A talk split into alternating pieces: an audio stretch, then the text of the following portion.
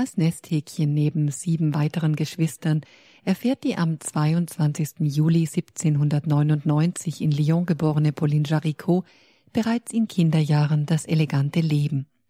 Der Reichtum ihres Vaters, eines Seidenfabrikanten, ermöglicht Pauline, sich auf vielen Bällen und gesellschaftlichen Veranstaltungen zu vergnügen. Es sind jedoch auch andere Werte, die ihr zu Hause vermittelt werden, denn später wird sie an eine Freundin schreiben, glücklich, wer von seinen Eltern die ersten Saatkörner des Glaubens empfangen hat. Im letzten Jahr der französischen Revolution droht dieser Zeit die Gefahr der Entchristianisierung.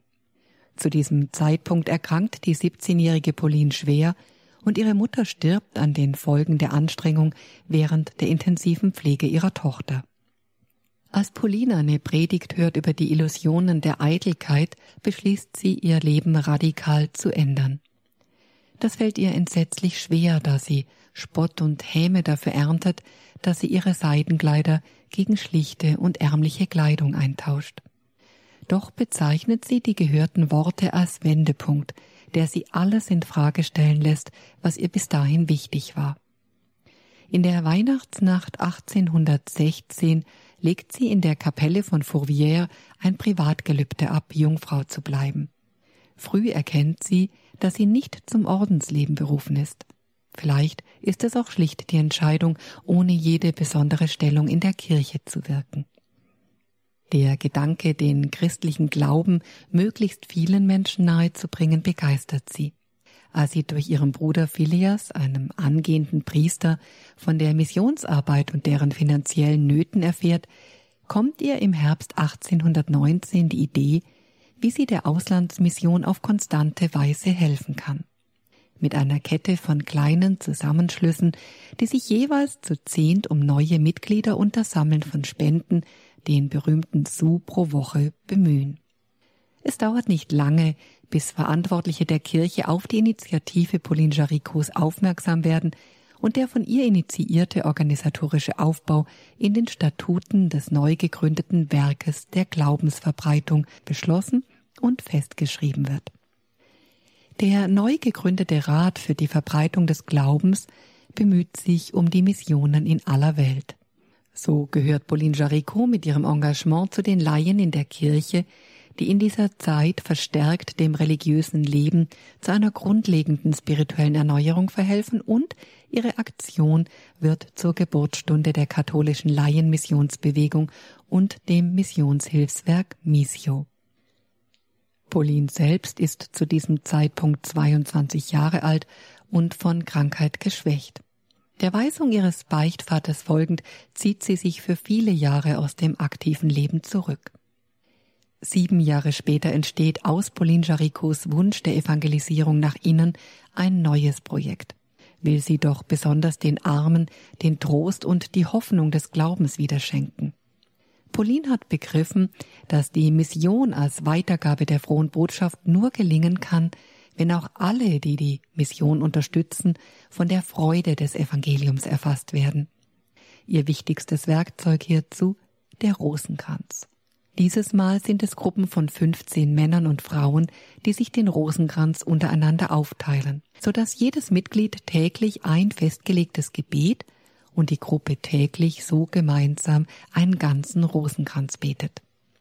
Der lebendige Rosenkranz, 1826 in Lyon gestartet, wächst in kürzester Zeit und breitet sich bis nach Asien aus. Pauline Jaricot ist es ein Anliegen, sich gerade um jene Mitmenschen zu kümmern, die nicht im Reichtum geboren werden.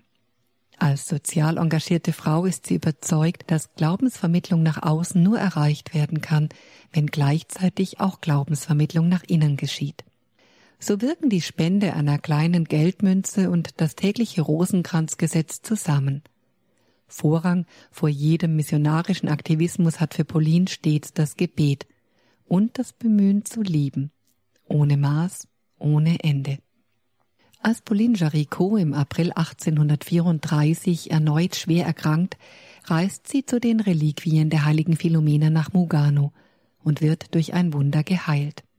Bei ihrer Rückreise hat sie im Rahmen einer Privataudienz bei Papst Gregor dem 16. die Gelegenheit, ihm den lebendigen Rosenkranz vorzustellen und bittet ihn darum, die Verehrung der heiligen Philomena als Patronin des lebendigen Rosenkranzes anzuerkennen, was durch die Anerkennung des Wunders der Heilung Paulins geschieht, so dass der 11. August als Festtag der heiligen Philomena ernannt wird.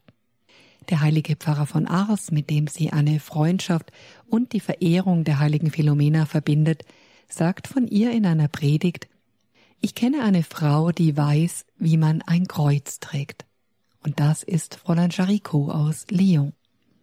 Elf Jahre später, im Jahre 1845, erwirbt Pauline Jaricot, die immer auch die soziale Ungerechtigkeit ihrer Zeit sieht und der das Los der Arbeiterschaft am Herzen liegt, eine Fabrik mit kleinen Hochöfen, die sie nach sozialen Grundsätzen führen möchte.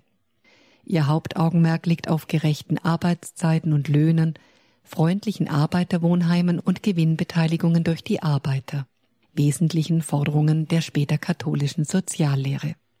Doch Pauline fällt auf zwei Betrüger herein, so dass das Projekt scheitert und sie ihr gesamtes Familienvermögen verliert. Papst Leo 13. schreibt 1881 in einem Brief über Pauline Jaricot, mit ihrem Gebet, ihrer Zuversicht, ihrer seelischen Kraft, ihrem liebenswürdigen Wesen und der gelassenen Annahme des Kreuzes erweist sich Pauline als wahre Jüngerin Christi. Damit das von ihr begonnene Werk der Verbreitung des Evangeliums bis an die äußersten Grenzen der Erde fortgesetzt wird, regt sie alle französischen Katholiken dazu an, ihre Berufung als Zeugen Christi, die auf die Märtyrer von Lyon und auf den heiligen Irenäus zurückgeht, zu pflegen. Mit 62 Jahren stirbt Pauline Jaricot am 9. Januar 1862 einsam und verarmt, aber keineswegs verbittert. Zu diesem Zeitpunkt sind 2,5 Millionen Franzosen, 15 Prozent der Bevölkerung, Mitglieder des Werkes der Glaubensverbreitung. Menschen, die sich verpflichtet haben, täglich ein Gesetz des Rosenkranzes zu beten und wöchentlich einen zuzuspenden.